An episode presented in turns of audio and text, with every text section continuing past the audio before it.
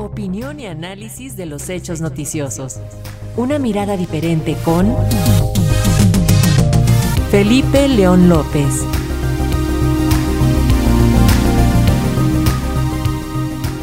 Y acerca de este juicio que se lleva a cabo en Nueva York, en Estados Unidos, y las expectativas de que pueda alcanzar al expresidente Felipe Calderón, es el comentario de nuestro colaborador Felipe León, a quien saludamos. Felipe, te escuchamos. Bienvenido.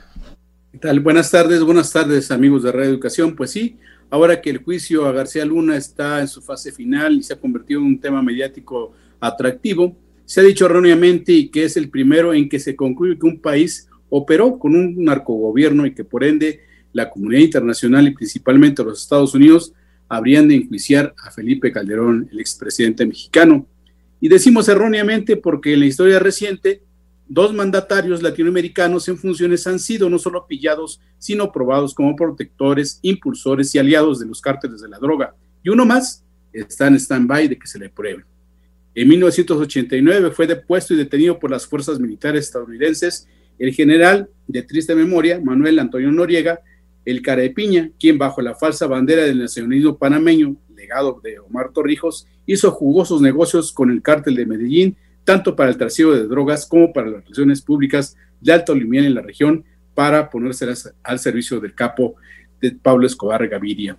Más reciente, en 1994, el presidente liberal de Ernesto Samper fue acusado de recibir dinero en el narcotráfico para su campaña y le probaron 3.7 millones de dólares enviados por el cártel de Cali, motivo por el cual su secretario de Defensa, también el mexicano y colombiano Fernando Botero Sea, fue detenido y enjuiciado en los Estados Unidos. Este último es un caso muy analizado porque a pesar de haberse reconocido ante la justicia estadounidense el financiamiento a la campaña de un presidente de Colombia, que el mismo Samper no tuvo empacho en asumir la culpa dentro del proceso 8000, el gobierno de los Estados Unidos entonces a cargo de Bill Clinton no fue más a fondo no hubo más que una visa retirada, dos certificaciones por la lucha antinarcóticos y una condena internacional y ya. No ocurrió ninguna invasión ni tampoco un proceso como el que siguen exgobernadores y funcionarios mexicanos. Ni siquiera el presidente Samper tuvo que renunciar. ¿Cuál fue la razón? Pues para los Estados Unidos, tanto los partidos conservador como liberal del presidente Samper eran aliados, actores con los que se tenían acuerdos geopolíticos en la región y que además los dos habían permitido la adopción del Plan Colombia de total y absoluta manufactura estadounidense.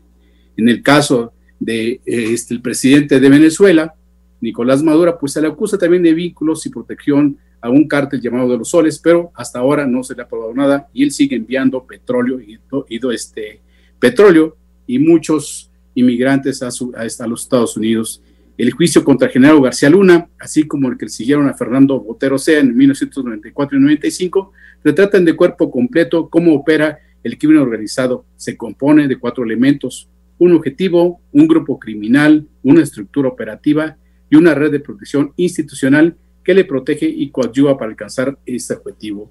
Cuando el grupo criminal está supeditado al poder político, el Estado sigue teniendo el monopolio de la violencia y la administración de la seguridad.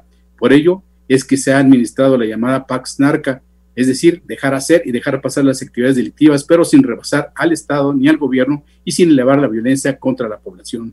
Sin embargo, cuando el crimen organizado es quien impone las reglas y al mismo poder político lo supedita al Estado y al gobierno, entonces se convierten en narcoestados y por tanto todo el aparato de gobierno y la clase política a sus órdenes, ni qué decir del tejido social totalmente contaminado y descompuesto.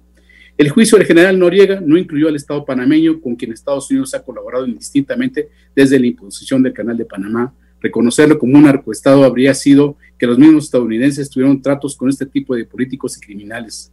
Lo mismo ocurrió con Ernesto Samper, reconocerlo como narcopresidente, con quien ha firmado acuerdos y llevado a cabo políticas regionales estratégicas, habría sido reconocer a Estados Unidos como un colaboracionista de este presidente y por tanto del tráfico de drogas a su país.